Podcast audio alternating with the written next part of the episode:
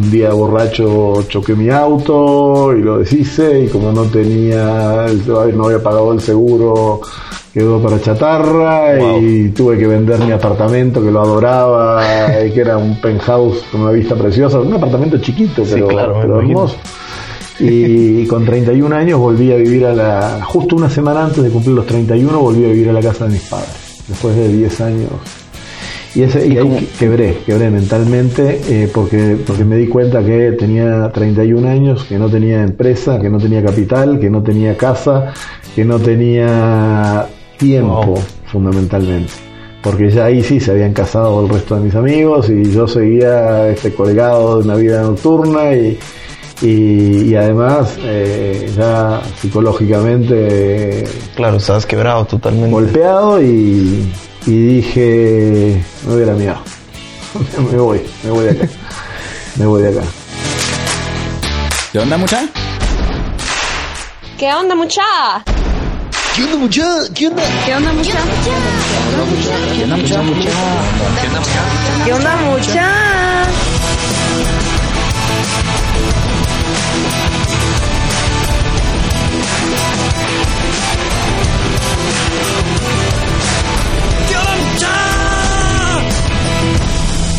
muchachos? ¿Cómo están? Espero que estén muy bien. Mi nombre es Jorge Delio y suelo ser la persona que te recuerda que aún no sos ni la mitad de lo que vas a llegar a ser. Así que bienvenido una vez más a ¿Qué onda mucha podcast? Comenzamos.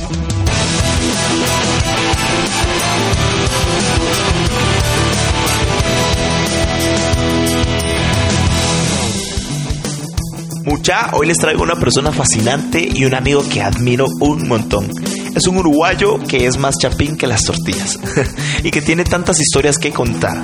Te presento a Daniel Panedas, emprendedor, empresario y una persona que cree en el poder de las ideas. Es fundador y actual director de 70 Studio, que es una empresa dedicada al desarrollo de grandes eventos en Guatemala, especialmente en el segmento de lujo. Es vicepresidente del grupo Cerca, empresa que desarrolla revistas B2B en diferentes segmentos de mercado. Asimismo, es representante de ventas de Editorial Televisa y Reader's Digest, y también conferencista internacional en el tema de medios de comunicación. Es licenciado en Dirección de Empresas por la Universidad Católica de Montevideo, cuenta con un MBA de la Universidad Francisco de Vitoria en Madrid y también con una especialización en negociación por Harvard University. Daniel comienza su aventura trabajando muy joven, teniendo su primer encuentro en el mundo real trabajando tanto en la empresa familiar como en un bar. Y todo eso mientras estudiaba. Durante el tiempo que estuvo en Uruguay, Daniel comenzó varios emprendimientos. Algunos fracasaron y otros tuvieron éxito. Pero no todo fue color de rosa. Daniel llegó a perderlo absolutamente todo. Tanto así que decidió irse del país y comenzar de nuevo. Estuvimos conversando acerca de sus experiencias, éxitos y fracasos y las consecuencias que le trajo llevar una vida de excesos. Pero bueno, no te adelanto nada más y te dejo a que escuches la siguiente historia. Eh, ¿Qué onda, muchachos? ¿Cómo están? ¿Qué tal, Daniel? Bienvenido, bienvenido a ¿Qué onda, mucha podcast? Es un honor tenerte aquí. De verdad, muchas gracias por tu espacio y por abrirnos las puertas de tu oficina. Te agradezco un montón. ¿Cómo estás? Eh, es, un es un placer recibirte y charlar. A mí también me, encanta hablar, así que no, ah, buenísimo, hay problema. Buenísimo, dos comunicadores aquí en la mesa. Buenísimo.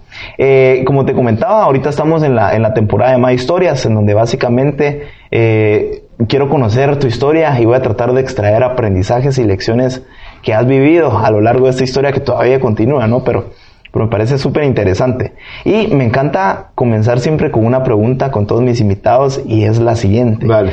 ¿Cuál es tu propósito de vida? ¿Qué es lo que te mueve? Eh, lo que me mueve tiene dos facetas. Una es personal ¿eh? y, la otra es hacia, hacia lo que me rodea. La, la personal eh, es divertirme. Buenísimo. Vine, vine aquí a divertirme. Eh, y la, la, que tiene que ver con lo que te rodea es la cantidad de cosas que vos vas cargando a, a, tus deberes a, medida que va avanzando tu vida. Una cosa es cuando creces y sos niño, sos adolescente y sos vos solo y pensás por vos solo más allá de que tengas tus padres y tu familia, después un día te casás y después empiezan a venir tus hijos y después tenés una empresa y después tenés una cantidad de responsabilidades alrededor. Y sobre esa cantidad de responsabilidades, mi único propósito es eh, yo defino, lo defino como hacer que las cosas pasen. Wow. Queremos que las cosas sucedan. ¿ah? Eh, y, y sí me encanta que toda la gente que en algún momento tiene contacto conmigo, o sea, yo les, ser- le, le- les sea de algún valor. O sea, lo que, lo que, lo que es terrible es cuando tenés una actitud pasiva y, y- y- No aportas valor. no aportas valor y no aportas valor a la gente que tenés alrededor. Entonces, Totalmente eh, yo tengo una, una, una fijación con eso, de, de- de- de poder crear y generar valor haciendo que, que- que las cosas sucedan. O sea, hay que hacer que la rueda gire. Buenísimo, me encanta. Increíble conocer tu propósito. Ok, quisiera, antes de comenzar con tu historia como tal, quisiera abordar el tema de tu infancia. ¿Qué hacías de niño? ¿De de dónde vienes? A ver. A ver, vengo, vengo, nací muy lejos de acá, nací hace 49 años en Montevideo, la capital de Uruguay. Uruguay.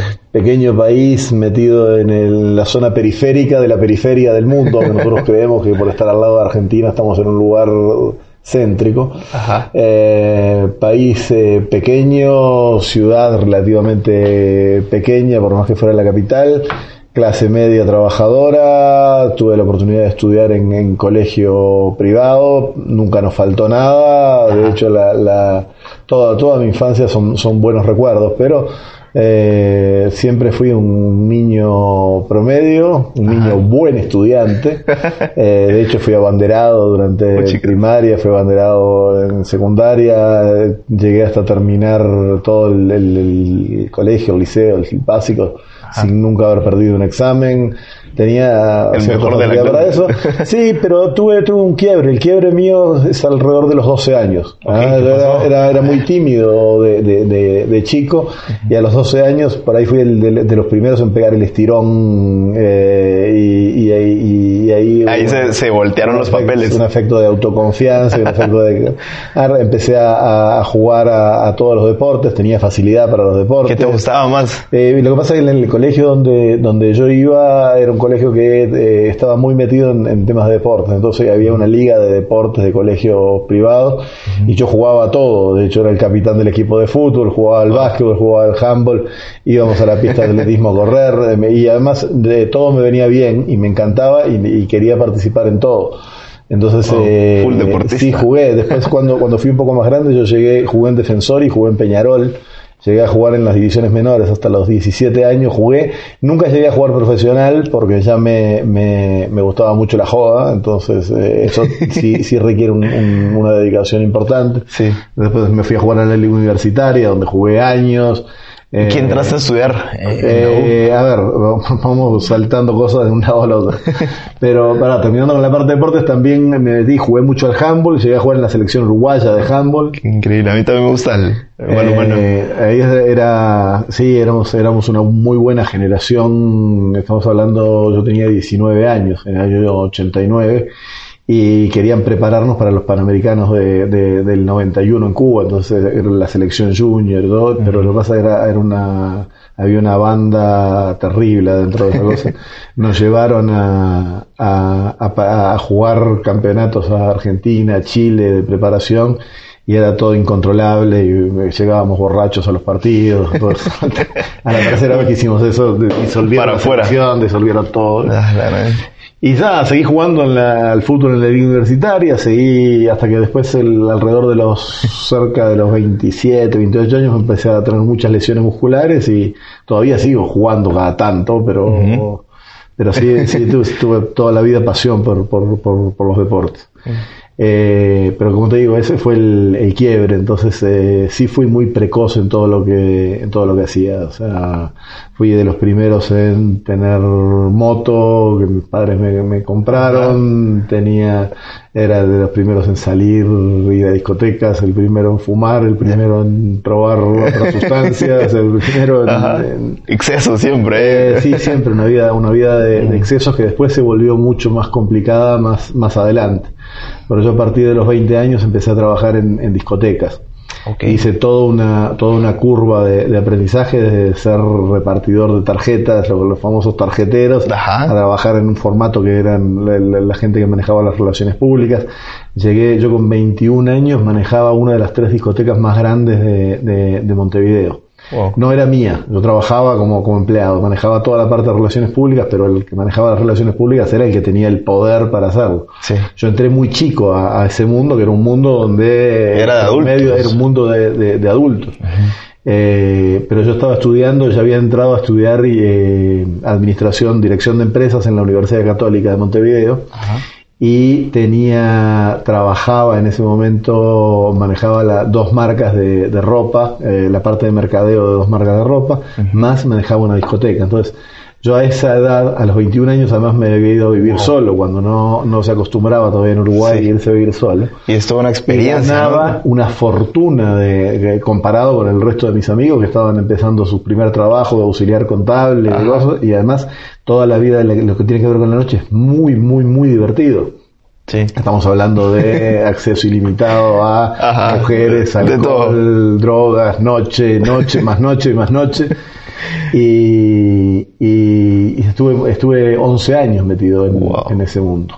Eh, complicado, porque después te pasa la factura. Na- no, no- Nada es de gratis. There's no free lunch, menos en la noche. Eh, ¿Y qué lecciones se dejó todo eso?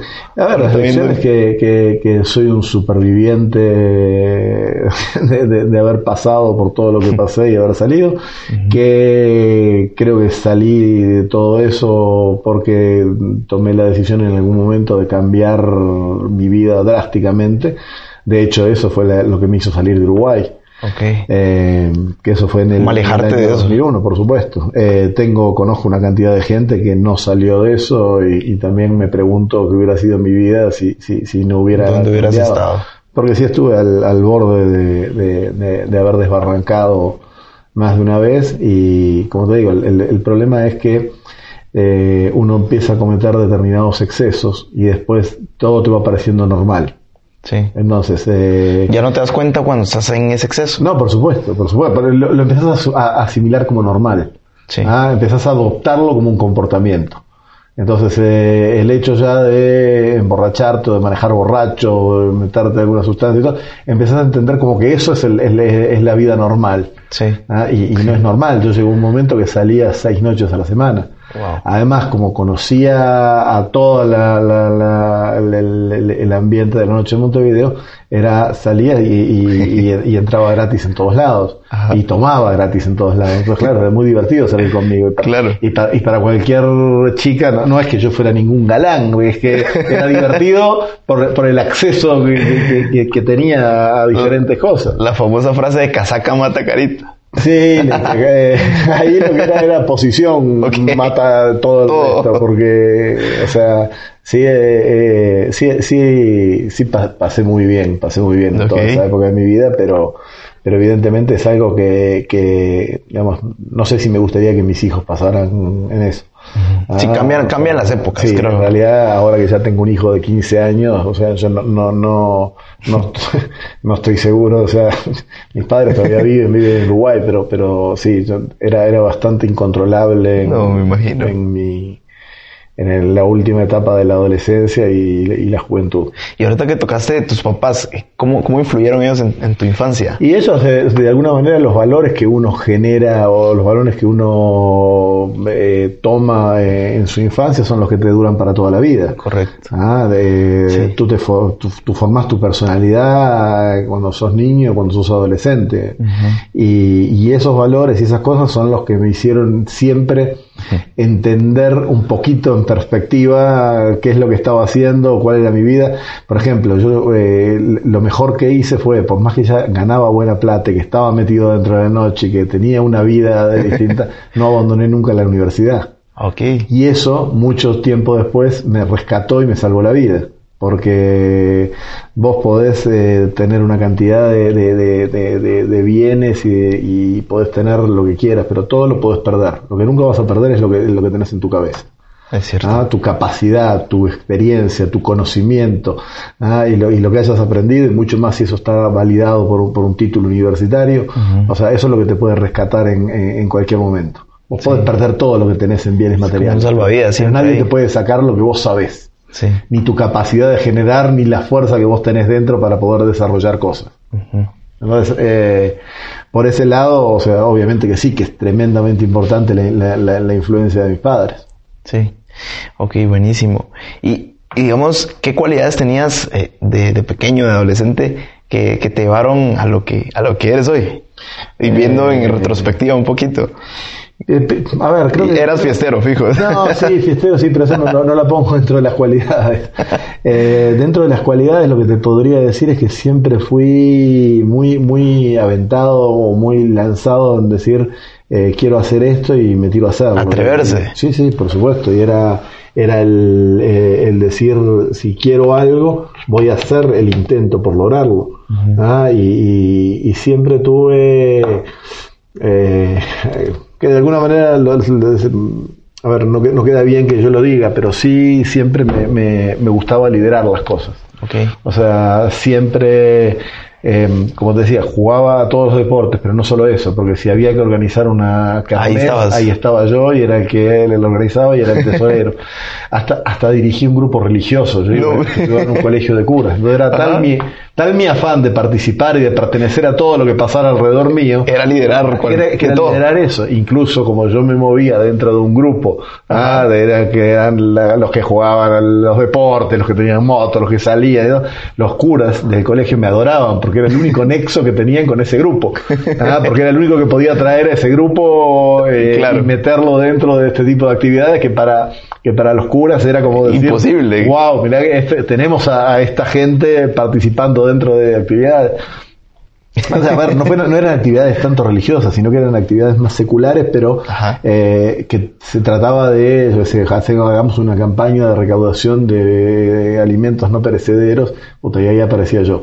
Y hacíamos una campaña del otro y aparecía yo. Y había que ir a... Estabas por todos lados. Yo. Y sí, y esa era una de las cosas que, que mi viejo siempre me, me- que discutía, que él me decía, no puede ser que vos quieras hacer siempre todo, querés estudiar, querés levantarte de mañana temprano, hacer, volver, ir al coso, ir a entrenar, jugar al fútbol, jugar al básquetbol, ir a las fiestas y fumar y, y- tenés que elegir.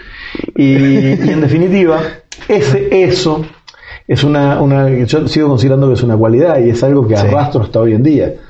Eh, yo, eh, entre las, algunas frases que me, que me gusta repetir es que yo he sido, durante mi vida, he sido bueno en muchas cosas, pero no he sido muy bueno en ninguna, porque no me dediqué a ninguna en especial, porque prefiero conocer poco de muchas cosas que transformarme en un especialista y ser el mejor en, eh, en algo, porque creo que hay una, eh, es demasiado gigante el mundo como para poder conocer y hacer cosas distintas.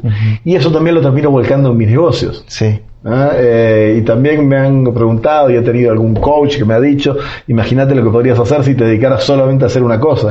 Y digo, puta, ¿y para qué me voy a dedicar solo a Si hacer una alguien cosa más lo puede hacer mejor que yo? Si puedo hacer muchas, o si puedo conocer de muchas. Y, y- y en definitiva lo que me mantiene eh, feliz y lo que me mantiene en actividad y lo que me mantiene entusiasmado es tener diferentes proyectos.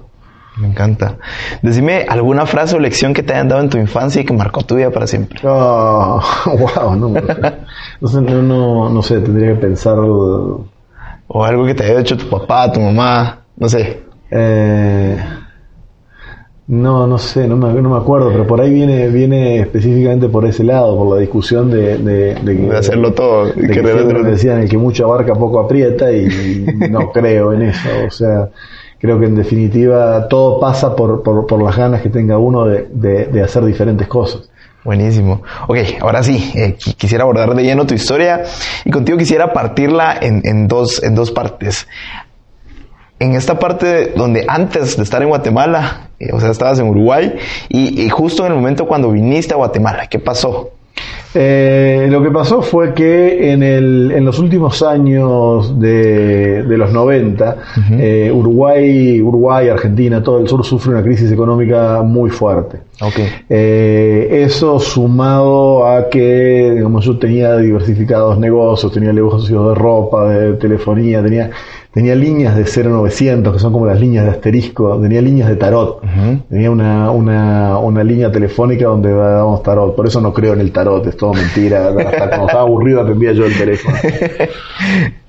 Eh, y Pero esos fueron emprendimientos. Esos fueron todos emprendimientos, eran Wow. todos emprendimientos que, que- ¿Cómo fue, esa, ¿Cómo fue ese historial de, No, de emprendedor allá? una A ver. historia, güey, que tenía una, tenía una novia que tiraba las cartas y en una borrachera me entusiasmé y dije vamos a poner una línea de tarot y vamos a ponerle", cuando se me ocurría algo lo hacía y terminamos en eso, duró seis meses, nos fundimos obviamente.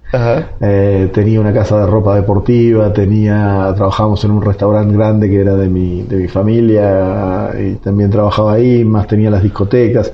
Había inventado un negocio espectacular que era un tema de distribución de bebidas para toda la, para todo lo que era el rubro de la noche, que era un rubro riesgoso de venderle, un poco informal, pero como nosotros conocíamos, un día dijimos, empezamos a hablar con los grandes distribuidores y le dijimos, dame todo lo que sea de noche.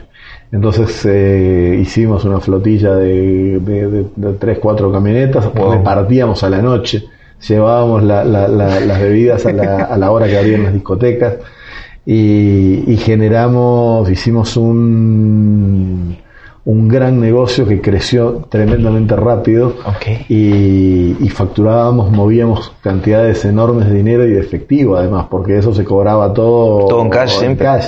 Ajá. De hecho, en ese momento me acuerdo, estamos hablando del año, yo tenía como 25 años. Wow. Eso, y, y, y manejaba, andaba haciendo la recaudación a veces y las, el horario de las discotecas en Uruguay es diferente al de acá. O sea, las discotecas abren a la 1 o 2 de la mañana y cierran a las 6, 7. Sí, aquí cierran ya Y yo tipo... andaba, andaba con el- cargado de, de- de fajos de plata, entonces me había, me había, me había venido la película de que tenía que andar con cuidado, entonces andaba armado. Ajá. Entonces era, Sí, porque de noche todo cambia, se vuelve más dark. Andaba de noche de discoteca en discoteca, recaudando plata, tomando whisky con, un, con una 9 milímetros en la cintura. Sí, claro. Todo, todo. si vamos a ver, podríamos hacer todo un podcast entero solamente de las historias de, de- de esos años, pero, pero después con el, con el tiempo y ya llegando a, a los 30, el problema que empezás a tener es que cambias, empezás a cambiar todo tu grupo de amigos. Sí, pones Porque más esos filtros, amigos ¿no? que a los 20 años ah, de- de- tenían recién su primer trabajo y todo, a los 27, 28 se habían recibido, ya estaban en buenos puestos, eh, estaban haciendo carrera dentro de empresas grandes, de multinacionales, de bancos, y, y se habían casado y estaban empezando ya a tener hijos. Entonces, claro, yo eh, to- todo lo que me rodeaba a mí representaba un personaje que, que- que no coincidía con las vidas familiares de, De cosas. Eh, o sea, a ver, nos reímos también porque cuando miramos eh, con, con mi grupo este de amigos más cercanos, de yo en todos los casamientos, ah, en todas las fotos de todos los casamientos de ellos, en todos aparezco con un acompañante distinto. Y claro, sí, sí. ¿Cuánto te duraban las novias? No, nada, ni era mi novia, yo en realidad no tenía novia. Eh, o sea, era, era otra la, la dinámica de eso. Y, y llegando a, a- a esa edad, claro, empezás a cambiar y, y- y de golpe te das cuenta que, que- que estás rodeado de, de- de gente distinta, que ya que cambia la mecánica, que es, eh, es un poco es un poco duro el, el, eh, digamos, y, y irte encontrando en esas posiciones y después te agarran un par de años que son malos y de golpe hicimos unas inversiones que no fueron buenas en, eh, en el, ahí en el año 2000 eh, yo tuve me agarré una hepatitis B estuve un- dos meses y pico en cama volví los negocios Golpes fuertes. estaban estaban estaban complicados e hicimos una inversión grandísima en Punta del Este perdimos una cantidad de plata volvimos para Uruguay para Montevideo eh, me empecé a meter con prestamistas porque necesitaba plata. Llegué a pagar el 10% mensual en dólares. Wow. Ah, eh, Es un interés súper alto. pues, pero pues, sí, pero te lo, te, lo daban, te lo daban prestamistas que te daban un cheque, vos les dabas un cheque postdatado por 10 mil dólares a 30 días y ellos te daban uno por 9 mil para cobrar en el momento. Pero no importaba este, lo que tuvieras que pagar dentro de 30 días, lo que necesitabas era la plata en el momento. entonces, Pero eso no tiene, eh, es de, de- de muy, de muy corto plazo. Entonces, eh, obviamente, y después eh, un día borracho choqué mi auto y lo deshice y como no tenía, el- no había pagado el seguro, quedó para chatarra y tuve que vender mi apartamento que lo adoraba y que era un penthouse con una vista preciosa, un apartamento chiquito Sí, pero, claro, me pero hermoso. Y con 31 años volví a vivir a la, justo una semana antes de cumplir los 31, volví a vivir a la casa de mis padres. después de 10 años. Y, ese, y, ¿Y ahí quebré, quebré mentalmente eh, porque, porque me di cuenta que tenía 31 años, que no tenía empresa, que no tenía capital, que no tenía casa, que no tenía tiempo, Wow. fundamentalmente. Porque ya ahí sí se habían casado el resto de mis amigos y yo seguía este, colgado de una vida nocturna y, y, y además eh, ya psicológicamente Claro, estás quebrado totalmente. golpeado y, y dije, me voy a la mierda. me voy, me voy de acá. Me voy de acá. Hablé, tú me acuerdo que tuve una charla con unos amigos y me dijeron, Dani, o sea, si te quieres oxigenarte tenés que ir. Sí, al- alejarte lo más posible. dije, me voy, me voy, ¿sabes qué? Me voy. No, hay nada que me ate acá. Sí. Hablé con mis padres y les dije, miren, eh, tengo ganas de irme. Y me dijeron, nosotros te apoyamos, es tu decisión, Claro. nos parece perfecto. Hablé por medio de un amigo, de un amigo, de un amigo, llegué a un uruguayo que vivía en Costa Rica, que tenía una revista, lo llamé, me dijo, venite, que hay oportunidades, y aterricé en Costa Rica el 12 de julio del 2001 con 300 dólares debiendo el pasaje y con mi bolsito. Wow. Trabajé, estuve unos meses viviendo en Costa Rica, eh, terrible, unos los peores meses, de- probablemente los, de los peores meses de mi vida los viví eh, en ese tiempo que estaba en Costa Rica. ¿Cómo. ¿Cómo fue vivir ahí? Fue, fue, fue, fue muy malo, no por Costa Rica, ¿no? los chicos son buena onda al final, pero Pura vida mal. el tema es, es cómo me sentía yo. Ajá. O sea, y lo que había dejado atrás y la situación económica en la que estaba y la situación en la cual también había estado mi familia en Uruguay, era todo, todo patético y, y, este, y- y solo, o sea, una, una, una tristeza. Sí. ¿Cómo? Bueno, no sé si entraste en depresión, pero No, cualquier persona... Depresión por ahí es una palabra, es una palabra muy fuerte, pero, Sí. pero no creo que haya estado en eso, pero sí, sí, sí lo, pa- lo- lo- lo pasé muy mal. Y después termino con la, con, la, con la misma empresa esa con la que me había metido a trabajar como vendedor de revistas, termino llegando a, a, a Guate, a venirme acá como vendedor de publicidad de revistas. Y después eh, me dicen que me puedo quedar como country manager, obviamente country manager entre comillas, una country manager de una oficina de tres personas. Ajá. Entonces conseguí, eh, a ver, yo, hay una historia que poca gente sabe. ¿Eso en qué año fue? Acá estamos hablando ya del 2001, fines, Ok. fines del 2001.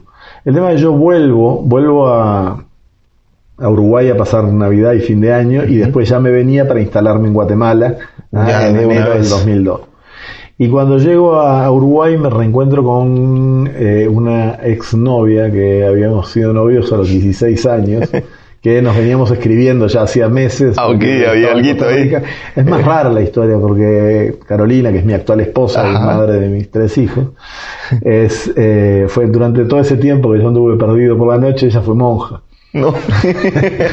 Fue monja no de hábito, digamos, era misionera cristiana, pero con todos los votos de castidad, Claro, claro. Entonces, dimos la vuelta al mundo por lugares opuestos totalmente. Sí, totalmente. En 14 años nos vimos dos veces nada más. Pero por los opuestos se atraen, ¿no? Y, y nos volvimos a encontrar el 18 de diciembre del 2001 y fue un flayazo cuando nos vimos y, y nos reencontramos y 24 horas después le pedí matrimonio. No, en serio.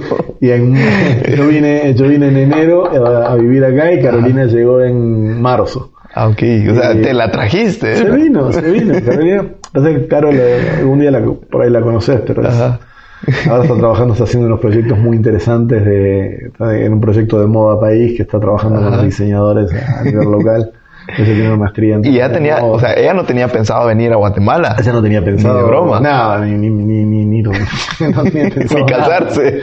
Y yo le digo a Carolina que, que siempre le digo que si, si ella hubiera sido musulmana, hubiera sido mujer bomba hace años, porque sí, sí lo que tiene es que es radical. Ah, Ok. Entonces eh, tuvimos ese enamoramiento que nos reencontramos después de 14 años y como te digo, en 24 horas decidimos casarnos y en dos meses estamos viviendo juntos acá. Eso está Y vivimos dos años acá en Guatemala, Ajá. en la oficina de la empresa para la cual yo trabajaba. Wow. ¿eh? Eh, porque no teníamos ni para pagar un alquiler ni nada, entonces teníamos.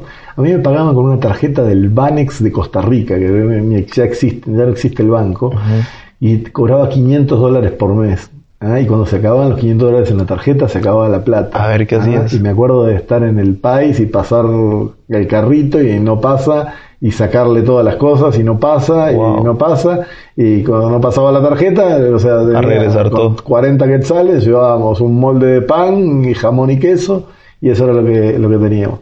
Y éramos tremendamente felices. Vivimos un año, nos fuimos a casar a finales del 2002 a, a Uruguay, volvimos, eh, vivimos acá durante todo el, todo el 2003. Eh, Carolina queda embarazada en finales del, a mediados del 2003 Sí. y, y recién nos mudamos a, una, a un apartamento que alquilamos antes de que naciera Santiago, eh, Joaquín, nuestro hijo mayor, eh, que fue en, el, en marzo del 2004. Y después viene, o sea, toda una historia. Yo trabajo hasta el 2005 en, en, en esa empresa.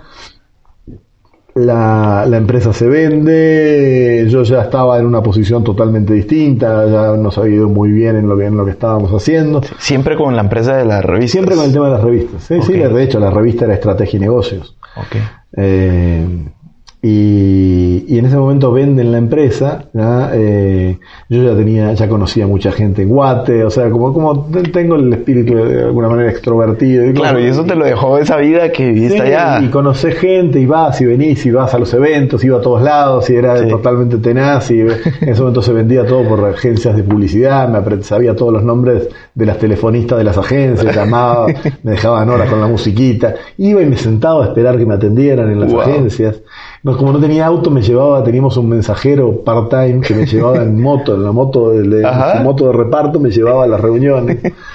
Entonces, por eso te digo, para mí esas historias son muy valiosas porque uno nunca se puede olvidar, si quiere saber a dónde va, tiene que saber de dónde viene. Oh, Entonces nunca te puedes olvidar de dónde venís y lo que hiciste. Y por eso eh, es que yo estoy muy agradecido a Guate. Ah, y por eso considero que este es mi país. Me encanta. Son muchos años de vivir acá y claro, he tenido también la, la- la- la suerte de que me fuera bien. He tenido la suerte de haber tenido una segunda oportunidad, que mucha gente no la No tiene. Entonces, cuando hablo a veces en, en universidades y, y que, que- que para mí me, encanta hacer eso, o sea, es decirle, chicos, cuiden su, su primera oportunidad, porque mucha gente no la tiene. Yo tuve una, tuve una, una- una- suerte increíble. Tuve una, una, una inicié una segunda vida a los 31 años, en otro Wow. lugar, totalmente distinto. Sí, fue- puedo contar esto y, se escuchará en un podcast, pero como no había internet en los 90, Claro. no hay trazabilidad de todo lo que hice. Sí, nadie, nadie lo sabe. Entonces, eh, pero, pero a mí me encanta, yo no, no reniego nunca de todo lo que hice. O sea, y hemos Sí, todo pasa por algo. Y lo saben, y lo saben mis hijos y es tu vida. O sea, no, no puedes renegar de, Claro. de- de- de lo que fue tu vida. Oye, y justo me encanta porque yo menciono mucho en el podcast esta frase de Steve Jobs de, de conectar los puntos.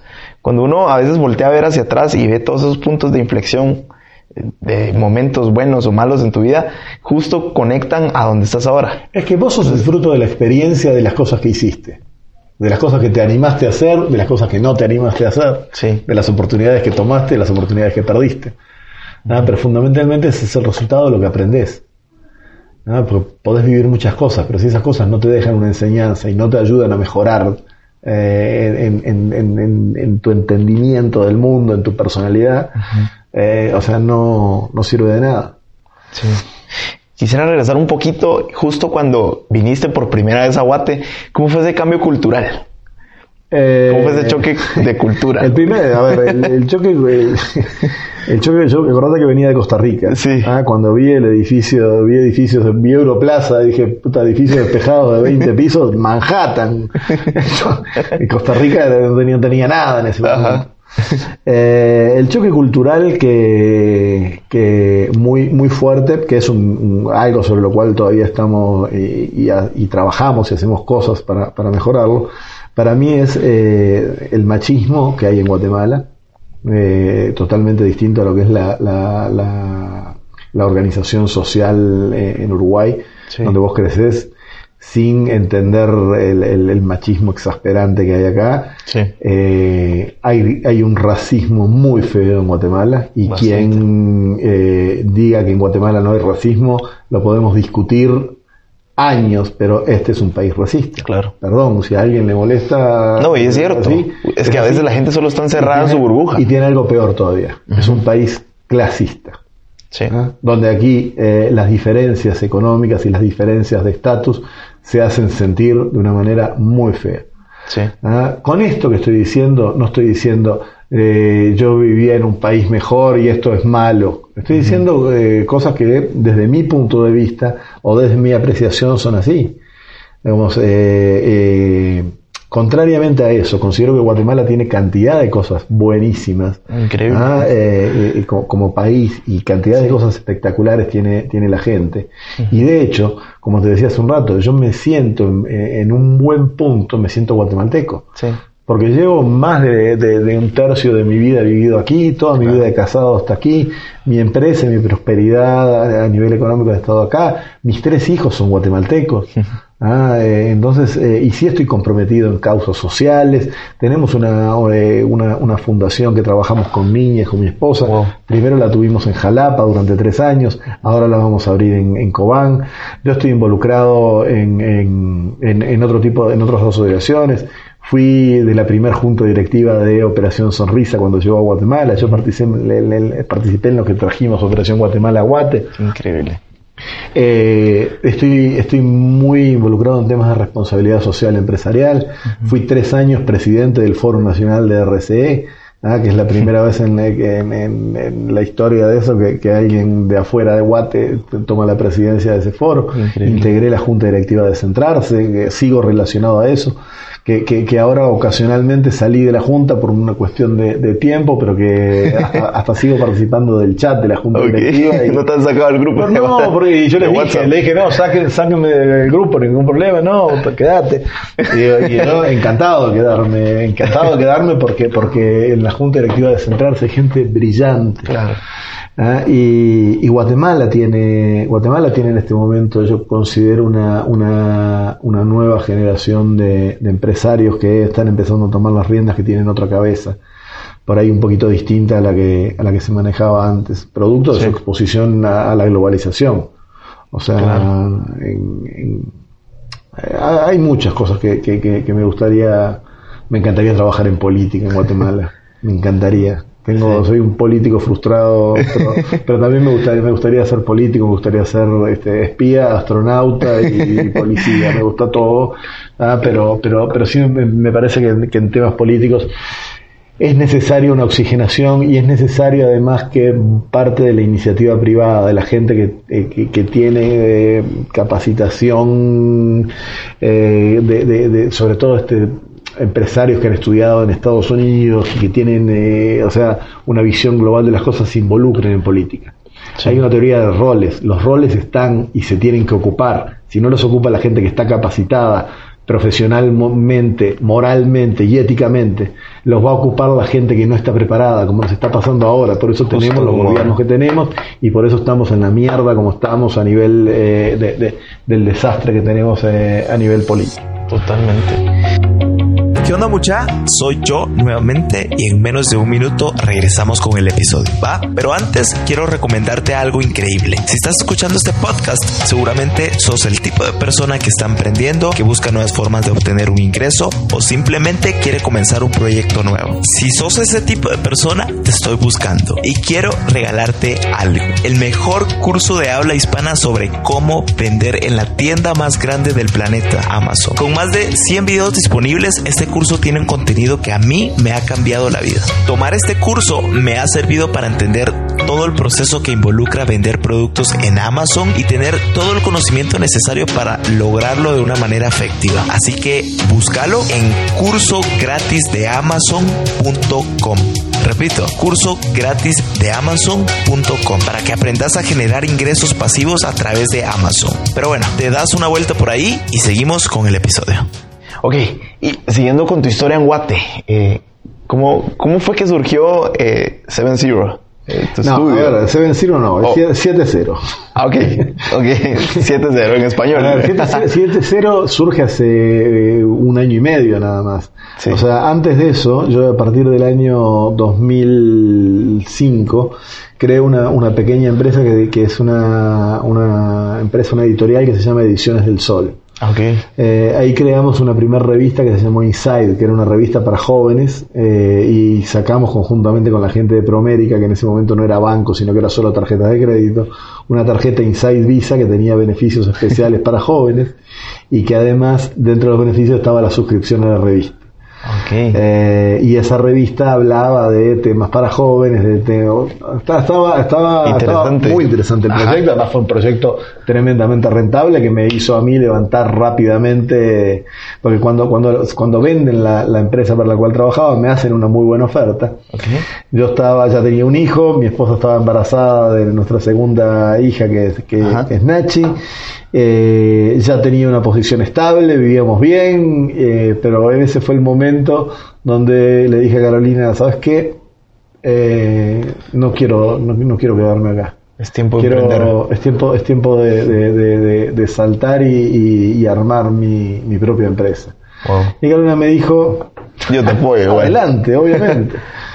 ¿Eh? Y, y empecé una empresa trabajando desde un cibercafé con una sola empleada, con esa, con esa revista Inside. Ajá. Y, y la, la revista funcionó muy bien. Poco tiempo después tomamos la licencia de unos libros de marca que era, se llamaba Top Brands ah, para, para Guatemala y posteriormente me asocié con un argentino, Marcelo Burman, gran amigo y hermano de la vida.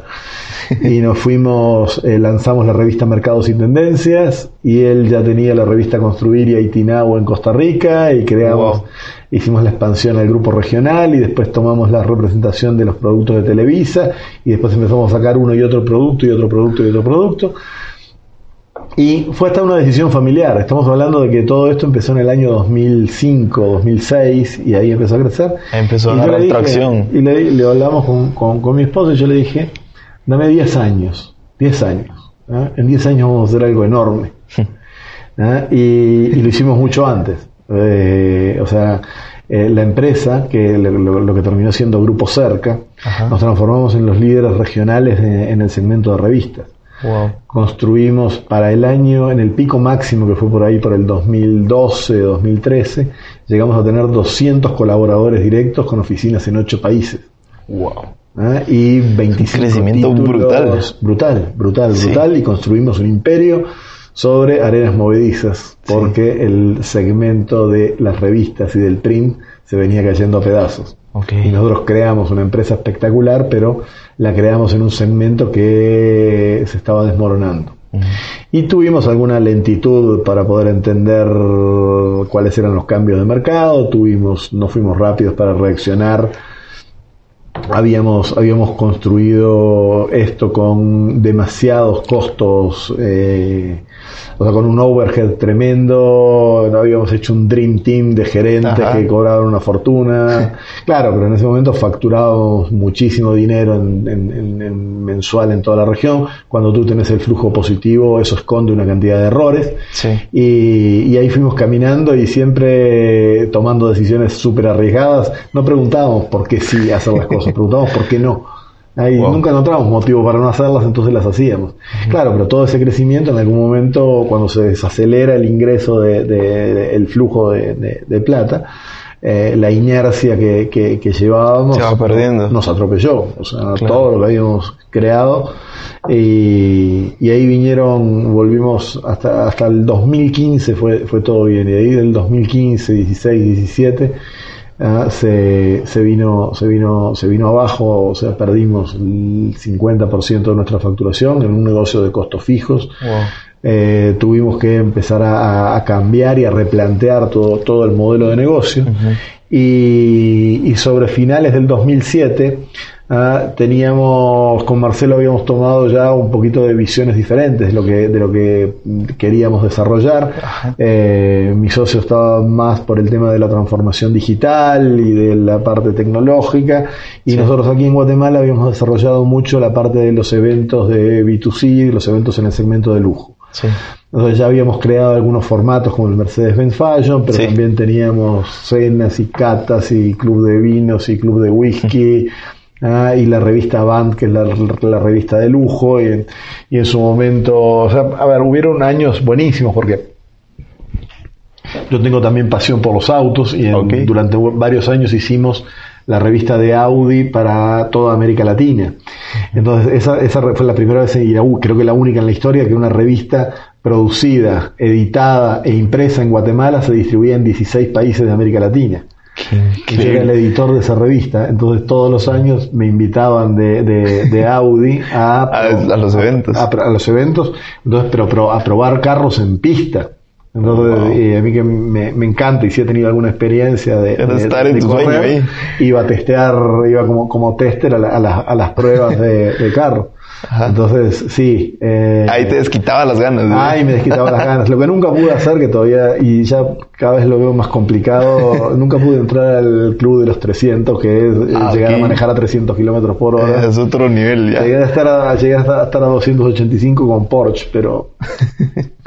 entonces, eh, bueno, también de Porsche, también de Mercedes, entonces eh, tuvimos muchas invitaciones eh, entonces me empecé a posicionar en el segmento de, lujo y como también teníamos un club de vinos y teníamos el tema del whisky, me invitaban a bodegas, destilerías y entonces empecé a, pasear por el mundo con, este tema. Eh, y era otro modelo de negocio. Viendo autos, probando, yo sé, en el 2015 fueron los, los 250 años de de, de Cognac Genesí, entonces me invitaron y tuvimos dos noches alojados en el Chateau Bagnolet, que es el castillo de la familia Genesí en, en Cognac, en el sur de Francia, ah, y de ahí ah, recorrí el, el, mundo haciendo viajes de este tipo y una, una vez, una es una cosa muy estúpida, pero una de las metas que tengo en la cabeza es que quiero llegar a conocer 100 países. ¿Y cuántos ah, llevas? Estoy en 67. Ya Pero, pero ya, ya tengo la lista de los que de, los que quiero ir. Entonces, a ver, sí tuve, sí, sí toda esa parte fue una, una época muy divertida. El tema que se, se realmente se nos empezó a complicar. Eh, en, como decía, 16, 17 y llegamos a un acuerdo en el cual dijimos, bueno, separemos las cosas. Eh, Tuvimos que asumir pasivos eh, cada uno porque las deudas que, habíamos tenido se habían vuelto grandes eh, e incluso en algún momento inmanejables. Por eso cuando yo hace, hace poco daba una charla en una universidad también sobre emprendedurismo y emprendimiento y cosas, y les decía, bueno, acá se ve que vienen muchos emprendedores a contar su historia de éxito. Yo soy un emprendedor que les está contando sus problemas en tiempo real. yo estoy hasta la mierda ahora. Entonces en el 2017 me separé, salí de, Grupo Cerca y creé 7.0, ¿ah? en la cual igual heredamos algunos de los eventos que ya desarrollábamos con, Grupo Cerca, que me los quedé yo en una empresa nueva y eh, desarrollamos otra cantidad de formatos. Entonces nos especializamos en crear eh, plataformas. ¿Ah? Nosotros llamamos plataformas porque son eventos grandes de los cuales nosotros somos los dueños de esos eventos.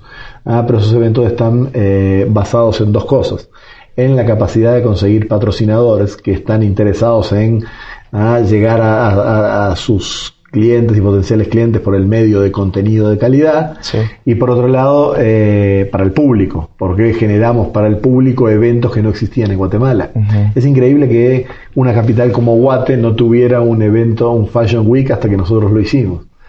¿Ah? Y ya llevamos seis ediciones y logramos traer espectaculares diseñadores como Agatha Ruiz de la Prada, o Custo Barcelona o Ángel Sánchez, pero también creamos la Bienal de Arquitectura de Guatemala, que no había una Bienal en Guate, y también creamos el Guatemala Food and Wine Festival, y ahora creamos un evento de sostenibilidad que se llama Guatemala Sostenible, y el año que viene vamos a lanzar el eh, Guatemala Design Festival, Trajimos la franquicia de Dinner en Blanc, que es una, una cena donde va todo el mundo vestido de blanco. Seguimos con el Winehouse Club, con el Single Malt Society, con el Celebrity Chef Tour. ¿ah? y, lo último, lo último que, desarrollamos ahora fue, o sea, hicimos otro evento de Luxury Real Estate con, con, el BAC y, y, después creemos, creamos Emprendete. Sí. Emprendete para mí es un orgullo. Y te decía que, que, que yo cuando llegué a Guatemala no conocía a nadie. ¿Eh? Y hoy, 18 años después, sigo siendo un emprendedor. Pero cuando tengo una idea, sé dónde golpear las puertas y tengo cantidad de puertas que se me abren y si necesito financiamiento lo tengo. Entonces, eh, claro, eh, sí, es más fácil ser emprendedor así. Lo Sí. complicado es cuando sos emprendedor y, Y no conoces a nadie. no conoces a nadie y tenés carencias. O sea, a ver, hay tres cosas que necesita cualquier emprendedor para empezar. Una es acceso a herramientas de conocimiento. ¿ah? Porque a veces es muy difícil incluso tener ese conocimiento, ¿ah? Eh, sobre todo en tres áreas fundamentales, que son administración, mercadeo y venta. ¿ah? Y hay emprendedores que no tienen la- las básicas para poder desarrollar eso. Lo otro que necesitan es acceso a capital de financiamiento. Y ahí no estamos hablando de 100 mil dólares, por ahí estamos hablando de 25 mil quetzales. Sí. pero, pero, pero hay que empezar a entender la realidad de la gente. La realidad no es solo el micromundo que nos, que no- que nos rodea. Entonces, porque, porque el- el- de la gente que estás rodeado, de los círculos que perteneces, esos círculos pueden cambiar rápidamente. Sí. ¿ah? Entonces, lo que tenés que entender es tener la capacidad para entender en qué país vivís. Yo soy fanático también de, de- de todo lo que tenga que ver con, con- con datos. Sí. ¿ah? Poder entender cuál es, cuál es la población de Guatemala, cuál es el ingreso promedio de, de- de Guatemala, el- el- los temas que tienen que ver con vivienda. Claro, entender todo el contexto del país. Entender el tal. contexto del país para, para, para entender con quién estás tratando y cuáles son sus necesidades. Sí. Entonces eh, se me vino a la cabeza hace tiempo que lo estaba pensando y dije, la gran puta, quiero hacer esto ya. Ah, Entonces hablé con mi querida amiga Elisa y fui a la, a la Landívar y le dijo, eh, Elisa, quiero hacer esto. Y me dijo, me dio un abrazo y me dijo, la universidad está abierta para vos. Hagamos lo que quieras. Y fui a hablar con grandes amigos como Julio González o Harry Whitbeck o, y Sofía Hegel y Carlita Ruiz Cofiño. y les Dream Team ahí. hicimos un Dream Team para hacer el comité central de eso. Pero ¿sabes qué? Eso es lo que te permite, eso es lo que me permite a mí, eh, o sea, en este momento el nivel y la red de contactos que he podido desarrollar y el trabajo que he desarrollado durante todos los años que viví en Guatemala, como para que si yo voy a plantar una idea, plantear una idea, la tomen con seriedad. ¿ah? Y además crean y apoyen y se involucren. Entonces, para mí es un orgullo haber juntado a la gente que junté para, Sí. para hacer esto. Y que además no lo podíamos haber hecho sin ellos. Porque uno puede tener una cantidad de ideas solo en la cabeza, pero si no las discute, si no las valida, si no las testea con, con- gente que realmente sepa del, del tema, y ahí lanzamos este, este, este proyecto de, de Emprendete y el año que viene lo vamos a hacer mucho más grande. Ya estamos pensando en tener un Emprendete Lab, estamos pensando en un club de emprendedores, estamos pensando en muchas cosas. Esto no, no, no se detiene y tengo más proyectos. O sea, también tengo, eh, incursioné en tema de desarrollos inmobiliarios, entonces estoy construyendo, tengo una, una desarrolladora. Me metí hace un año, vino, conocí a Javier Bolaños, que es un emprendedor joven también, que estaba haciendo unos zapatos de calidad espectacular en, en, en Antigua Guatemala. Y, y a él le había conocido también a, a mi esposa, por ahí llegó, entonces me decía que, que, bueno, que, que me llamó, que quería venir a hablar conmigo para que yo le diera algunos tips y cosas. Y le dije, mira, a ver, no, estoy complicado de tiempo, pero venite a cenar a mi casa. Ah, pero venite a cenar y vas a cenar con mi esposa, con mis hijos, en la misma mesa con nosotros. Ah, y ahí cachate charlamos. algo. ¿Ah? Ajá. Y, y justo yo, dos semanas después de eso, tenía una fiesta en la casa de Antonio Banderas en Marbella. Ok. Ah, entonces dije, Carolina, de hecho dice, ¿por qué no, no hacen un par de zapatos y se los llevas a Antonio? Entonces hicimos un par de zapatos preciosos y yo se lo, se lo llevé de regalo a Antonio Bandera y grabamos un video de cuando yo le entrego los zapatos, que nos damos un abrazo y le explico qué es y todo. Ese video después se termina siendo eh, viral acá en, en Guate. Ah, y todo el mundo hablaba de... na- na- nadie hablaba de mí, hablaban de que los, habían llegado zapatos de, de- De de Guatemala. Guatemala, a- o sea, y le creció enormemente la demanda, entonces le dije, bueno, ¿sabes qué? Ahora vamos, yo te, yo te ayudo.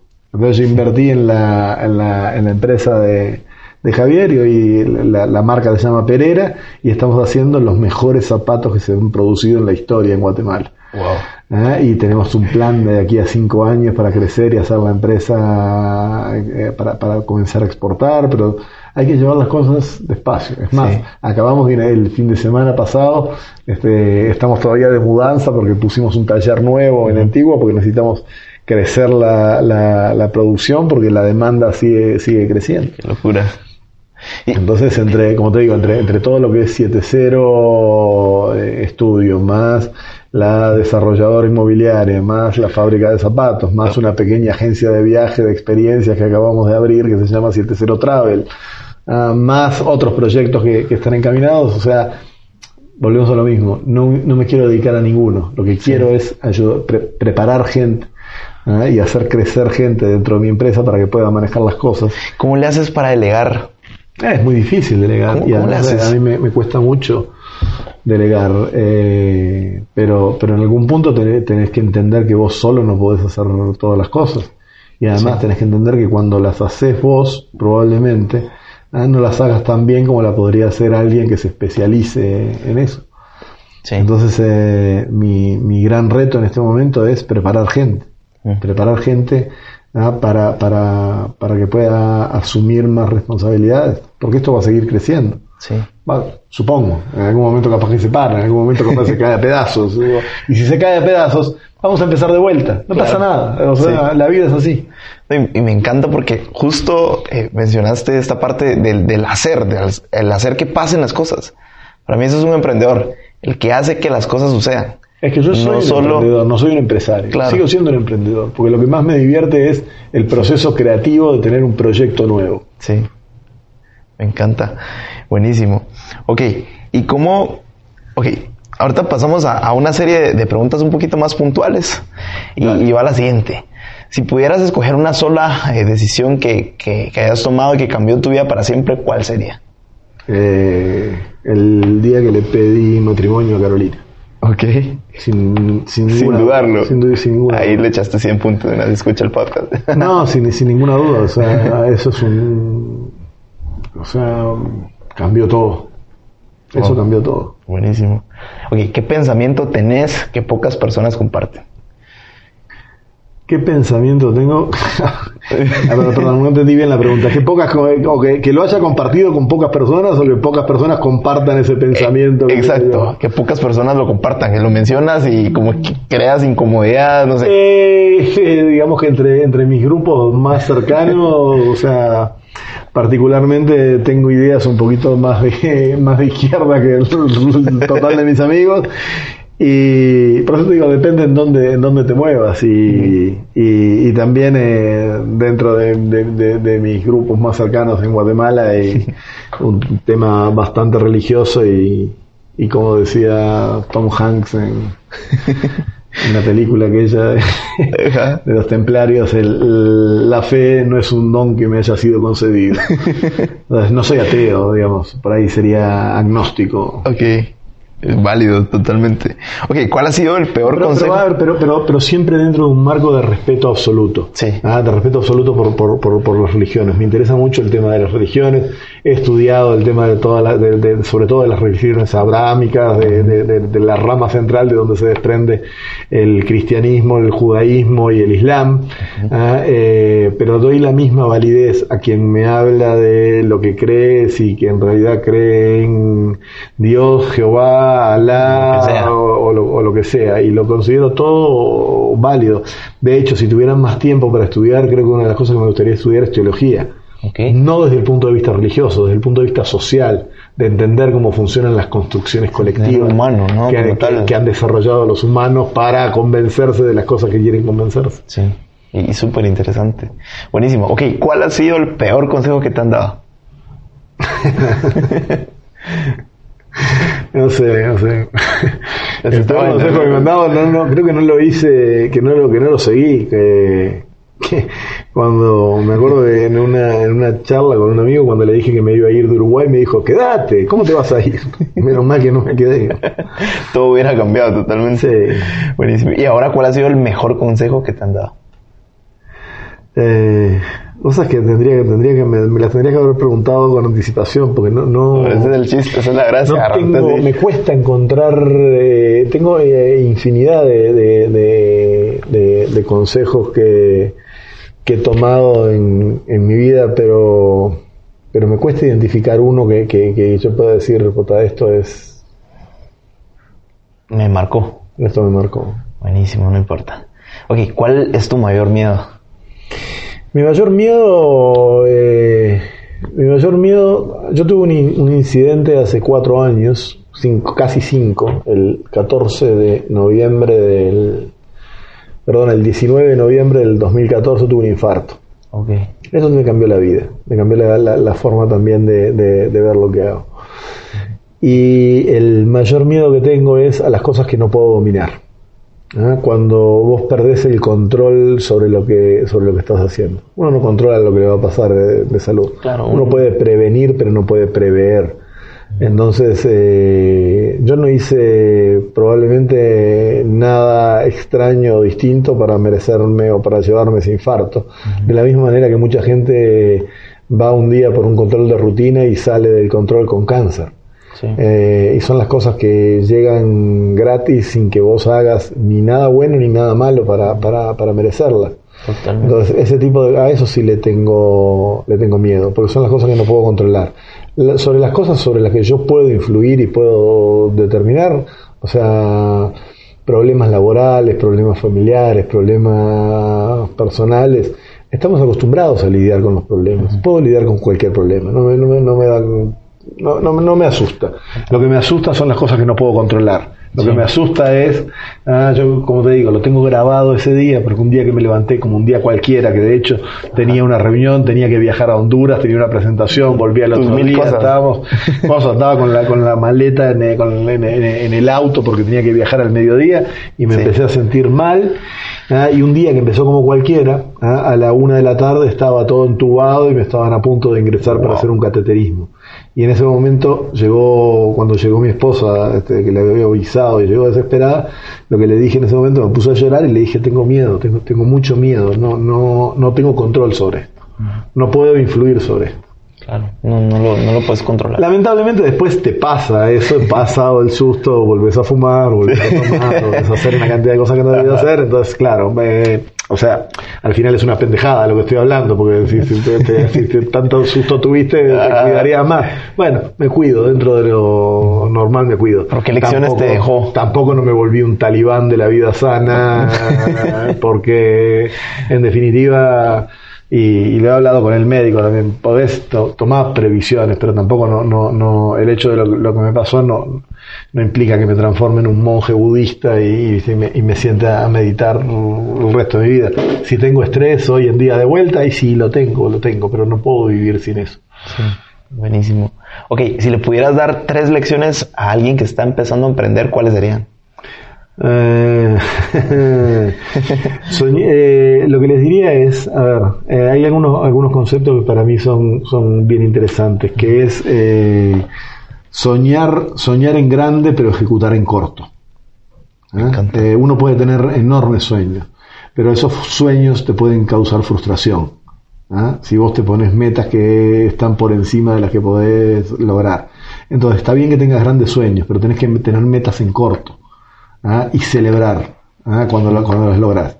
¿ah? Vos podés decir, eh, yo quiero tener ¿ah? una cadena de restaurantes con 5.000 puntos de venta, ¿ah? pero tu objetivo o tu meta tiene que tener, tiene que ser, quiero tener dos en el primer semestre del año que viene. ¿ah? Porque si tu meta son los 5.000, o sea... Te frustras.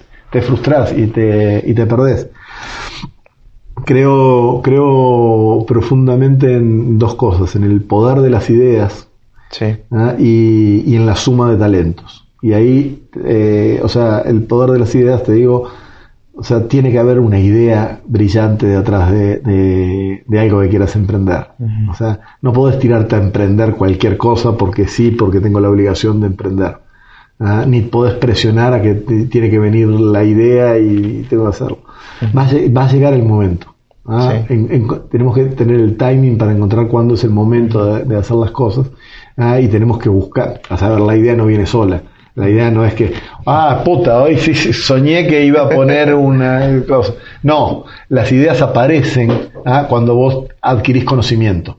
¿ah? Y si vos estás continuamente investigando qué pasa acá, qué pasa allá, cómo hacen esto, cómo hacen esto de lo otro, ahí te va a venir una idea de cómo podés hacer las cosas acá de una manera diferente, o qué podés aportar, o qué podés copiar, o qué podés traer, o cómo podés generarlo. ¿Ah? Pero, o sea, la- la- la- las ideas no son, no son mágicas, las tenés que formar con conocimiento.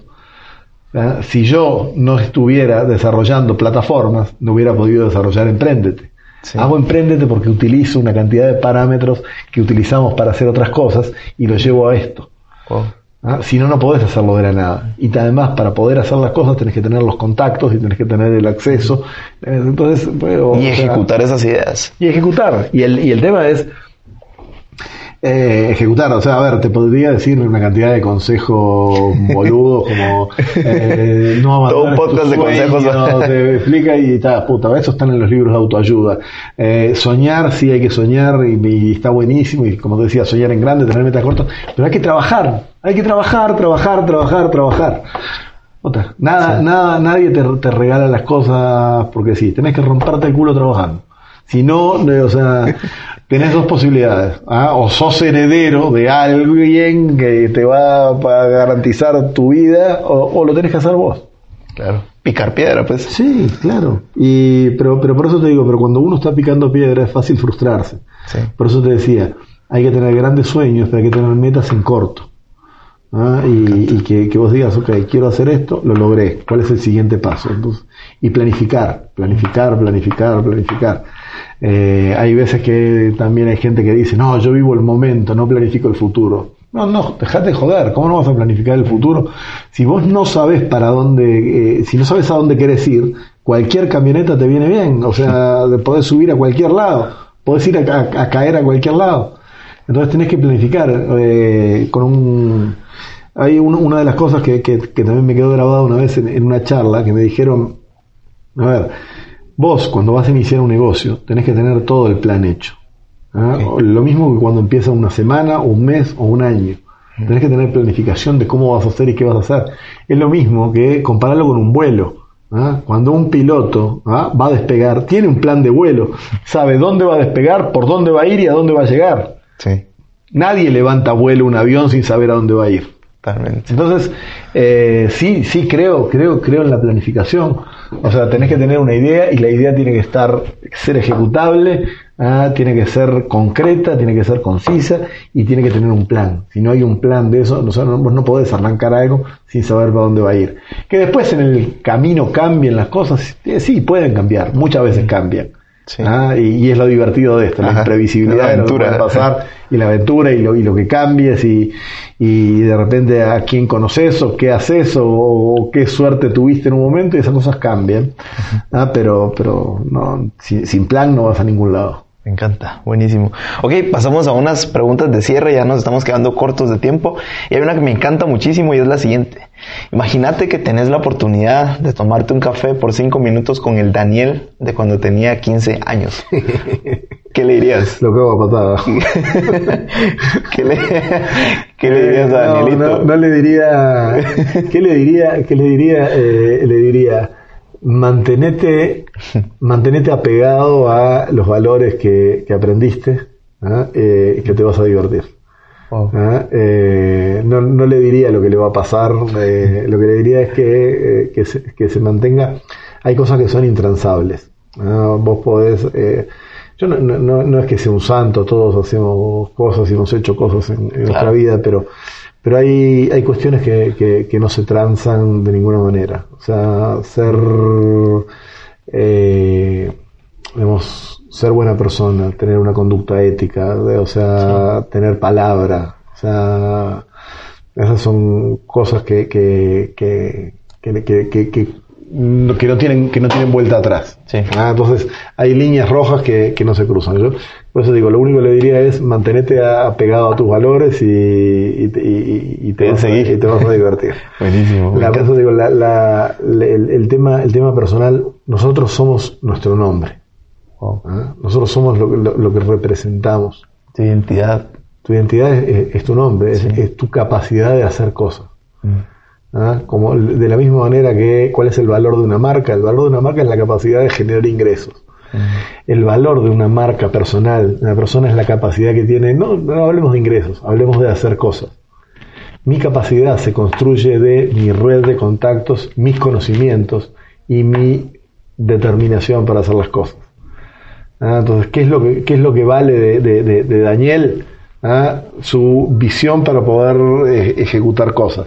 ¿Ah? Y, y- y eso tiene que estar definitivamente pegado a un comportamiento ético, un comportamiento responsable, o sea, nadie quiere, nadie quiere estar al lado de la gente que, que es jodida. Y, y acá en Guatemala hemos tenido muchos ejemplos y, y recientes de, ah, de todo lo que, de todo lo que sucedió. Que también tiene que ver con la noción del éxito.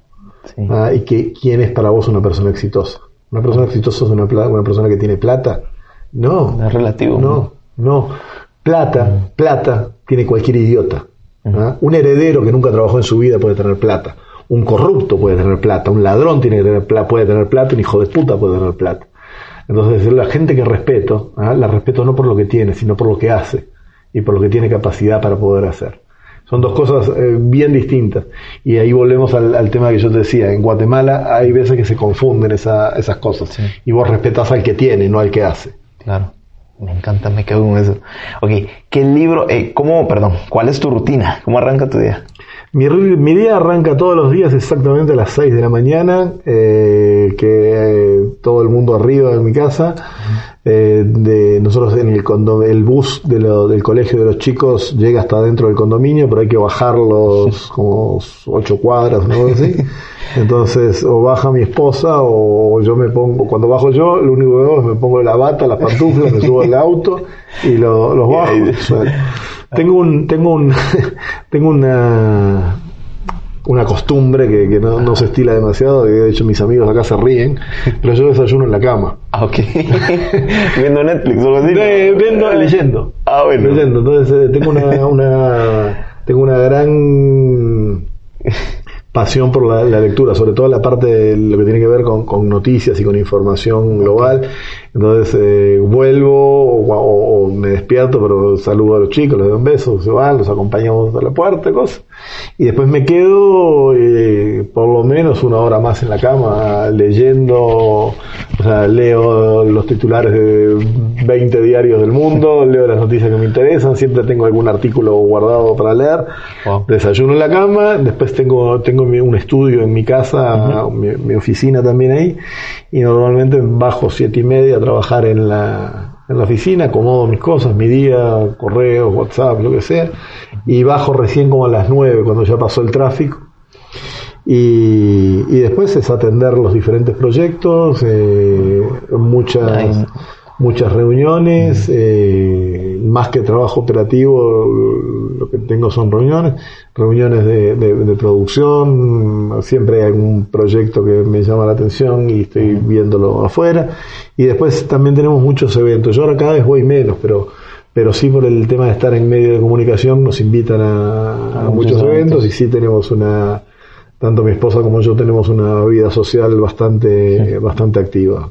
Te diría que todo lo que es martes, miércoles, jueves siempre hay algo. Buenísimo. ¿Y cómo termina tu día? ¿Cómo cierra? Eh, mi día cierra, a ver, eh, como digo, de- dependiendo que haya alguna actividad o cosas, pero la, la mayor parte de las veces eh, volvemos a- vuelvo a cenar con mi esposa y con mis hijos y, y después de eso de vuelta, o sea, una vez que se acostaron los chicos y todo, ya a nueve y media está todo el mundo durmiendo, entonces el rato que nos queda con, con mi esposa o para ver una película o para charlar o para sentarnos a tomar un, Un vino, vinito. un whisky o Buenísimo. tengo tengo mi bar, tengo mi colección de vinos en mi casa, que es súper curioso, me encanta. mi pasión es la colección de, de vinos y de whisky que, ¿Ah, sí? que tengo. Qué súper. Ok, ¿qué libro o película recomendás que te haya cambiado la vida? Eh, un libro que, que para mí es algo fabuloso sería Sapiens. Ah, sí. Para entender al humano. Para entender, eso te da una perspectiva tremenda de entender que, eh, a ver, volvemos a lo mismo, yo co- concuerdo mucho con el, con el, con el autor, con Harari, en, en, en todo lo que él plantea, pero, pero es impresionante poder ente- entender la, la, la- la evolución de los humanos Sí. y, que- y entender que, o sea, somos, somos una eh, calamidad para la Tierra y nunca en la historia hubo una especie tan depredadora del resto de, la- de, los animales y de todo lo que hay por delante.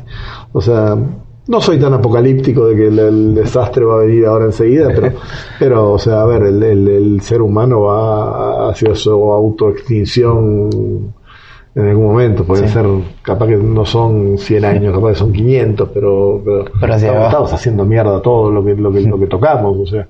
Y además eh, eh, es, muy, es muy interesante entender o sea, por qué el, el, el- el humano o sea, dio ese salto hacia adelante, que hace 100.000 años era un primate cualquiera que andaba por ahí trata- tratando de ver qué podía comer y, y escapándose para que no lo mataran los, los mamíferos más grandes. Ah, y, y ese hace 70.000 años cuando da el salto cognitivo, o sea, la, gran diferencia que tiene este, el Homo sapiens es poder hacer conjeturas, poder imaginar cosas que no han sucedido. Sí. Entonces, ese es la- la- el, el gran cambio de, que, que- que hizo que evolucionemos de la, de manera que evolucionamos.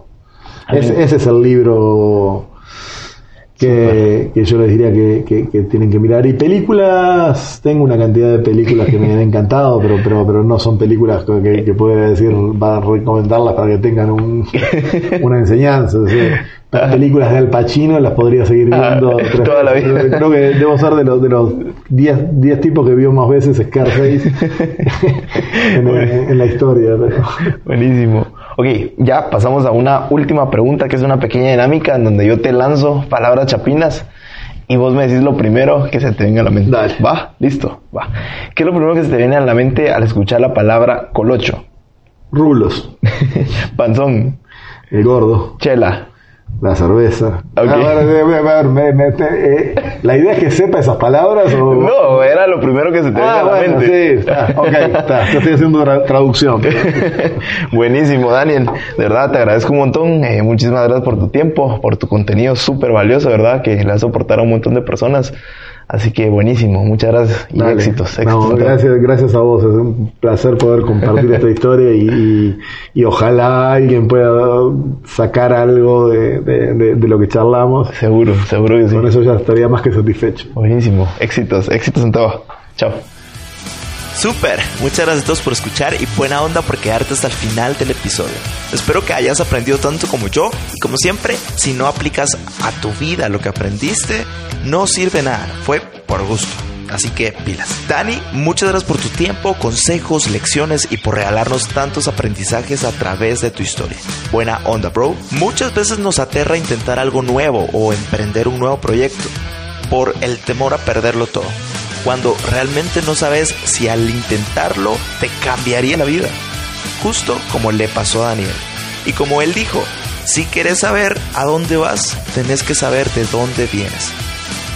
Creo que muchas veces nos olvidamos de dónde venimos, de dónde salimos y todo lo que tuvimos que hacer para llegar a donde estamos. Es muy importante recordarlo con toda humildad y tratar de ayudar a la mayor cantidad de personas posibles.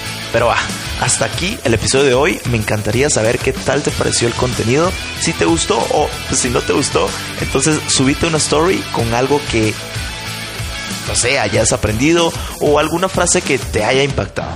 Me etiquetas arroba Jorge y conectamos, ¿va? Bueno, listo. Me despido, señores. Te mando un enorme abrazo en donde sea que me estés escuchando. Y también quería recordarte que aún no sos ni la mitad de lo que vas a llegar a ser. Solo créetelo, carajo. Órale.